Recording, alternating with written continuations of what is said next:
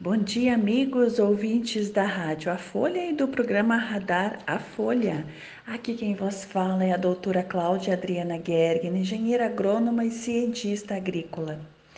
E hoje também, continuando nossa conversa, né, o nosso entendimento sobre energia atômica, né, que a gente tem medo dessa bomba atômica, né?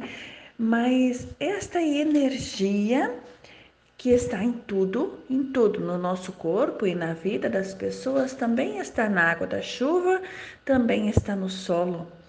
Átomos organizados formam água.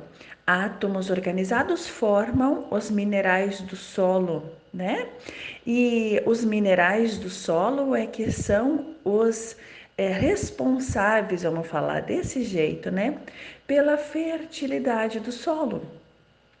Quando é, estes átomos, é, principalmente aqueles que são considerados essenciais às plantas, se dissolvem das, dos minerais que estão no solo, né? Ou são absorvidos pelas plantas, ou são lixiviados, que às vezes são levados para o, o subsolo, né? É, o solo então passa a ter menos é, vamos chamar assim de fertilidade natural. Por isso a gente adiciona adubo. Então, quando a gente consegue é, modificar esta mineralogia do solo, mantendo átomos de elementos essenciais à planta, a gente também mantém a fertilidade do solo. E isso tudo é conhecimento atômico.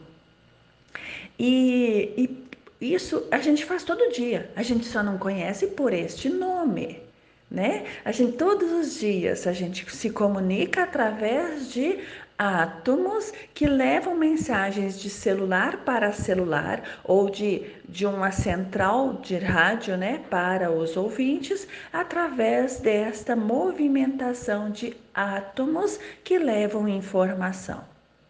Isso tudo é muito importante e é fundamental que a gente saiba, porque é isso quem dá o tom da vida. E como a gente falou lá no início, nos primeiros é, é, conversas nossa nesse horário, a gente falou da agricultura de 12, 6 mil anos atrás, né? Foi documentada em 6 mil, mas antes, de, antes disso já existia. Então, é, há 12 mil anos atrás, as pessoas que viviam naquela época aqui neste planeta chamado Terra já dominavam todo o conhecimento atômico. Tudo que a gente fala hoje, eles já, já tinha carros a, movidos né, a hidrogênio, como nós vamos ter a partir do ano que vem, já parece que já vai estar liberado, né? A, a Volvo e a Mercedes e parece que a BMW vão lançar já a partir de 2021 carros movidos então à energia do hidrogênio, né? Quer dizer, é, movidos à água. Olha que interessante, né?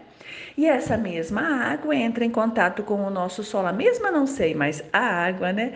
Entra em contato com o nosso solo e passa a dissolver os minerais junto, é claro, com todo um trabalho biológico das raízes das plantas, passar a dissolver e tornar disponível os elementos para alimentar as nossas plantas. Aí a gente está falando de potássio, de fósforo, de cálcio, de magnésio. Sabe quando a gente põe calcário no solo? Ou quando a gente põe o KCl ou os é, o fosfato natural, né? Ou a gente põe os, a os sulfatos de amônia, né? Tudo isso são átomos organizados em forma de estruturas moleculares que ficam disponíveis, é, que disponibilizados, né? Alimentam as plantas.